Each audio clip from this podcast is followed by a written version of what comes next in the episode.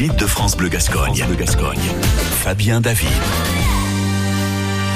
Dernière rencontre aujourd'hui en direct de Mont-de-Marsan, Festival Arte Flamenco. Euh, un très beau festival qui existe maintenant depuis plus de 30 ans. On aurait été toute la semaine ici, on a rencontré pas mal d'artistes. Et puis maintenant, bon, on donne la parole pour ce dernier jour aux bénévoles parce que c'est important. C'est quand même euh, ces personnes qui font que ce festival est réussi. On est avec euh, Carmen. Bonjour Carmen. Bonjour. Merci d'être là. Alors Carmen, déjà vous, votre rôle ici, c'est quoi exactement? Alors actuellement je fais des études en événementiel et je suis ici pour un stage de 4 mois pour l'organisation du festival. Je suis officiellement assistante de Claire Lacombe qui est la chargée de production et donc entre autres j'ai eu comme mission de m'occuper de tout ce qui touchait aux bénévoles, les recruter, euh, faire leur planning, leur mission, être là pour eux et donc forcément sur le festival c'est moi qui m'occupe d'eux, de répondre à leurs demandes, de les aider à bien s'intégrer et à, faire ça bien. Et on a combien de bénévoles alors sur ce festival euh, cette année? On en a à peu près une cinquantaine. Ah, c'est énorme, 50 bénévoles. Ça veut dire qu'il a fallu faire euh, des plannings un peu personnalisés pour chaque personne, dire toi tu vas là, toi tu vas là, toi tu vas là, c'est ça? Exactement. Nous, on a un planning par rapport aux missions. J'ai été beaucoup aidée aussi avec les personnes qui étaient là l'année dernière, vu que je suis nouvelle. On a un planning de toutes les missions, tous les créneaux horaires où on a besoin de personnes. Et après, par rapport aux demandes qu'on a eues, on a dû remplir telle personne qui va faire telle mission à telle heure. J'ai essayé d'être euh, le plus sympa possible avec eux parce qu'ils sont déjà gentils de venir euh, les bénévoles sur leur temps libre. Donc euh, voilà, il y en a aussi qui veulent voir des spectacles, on essaye de s'arranger, de faire au mieux pour eux et pour nous, pour que le planning roule bien.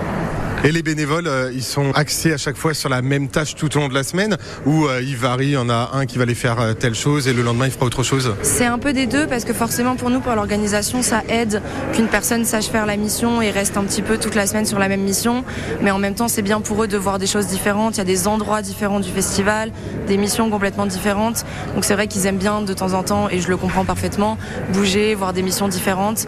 Donc on essaye de, de faire un peu des deux tout simplement, que tout le monde connaisse un peu les missions au fur et à mesure de la semaine et puissent faire euh, les choses euh, facilement, mais en même temps qu'ils aient la possibilité aussi de découvrir tous les endroits du festival.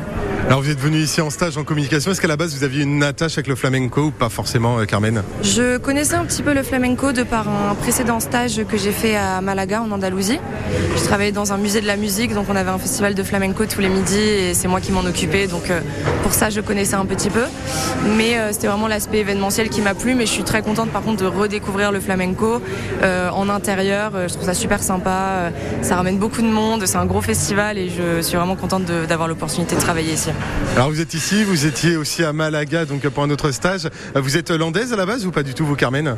Pas du tout, je viens d'Angoulême en Charente. Ah oui Et je fais mes études à Angers. Mais j'aime bien bouger, donc là en l'occurrence, je me suis dit, allons découvrir les Landes. Donc là, on fait un tour de France et puis on termine ici Arte Flamenco euh, pendant quatre mois. Euh, cette expérience, qu'est-ce qu'elle vous a apporté euh, à vous personnellement, cette expérience d'organisation d'événements tels que Arte Flamenco? Ah ben, ça m'a apporté énormément de choses parce que les études c'est bien évidemment on en apprend mais sur le terrain c'est autre chose.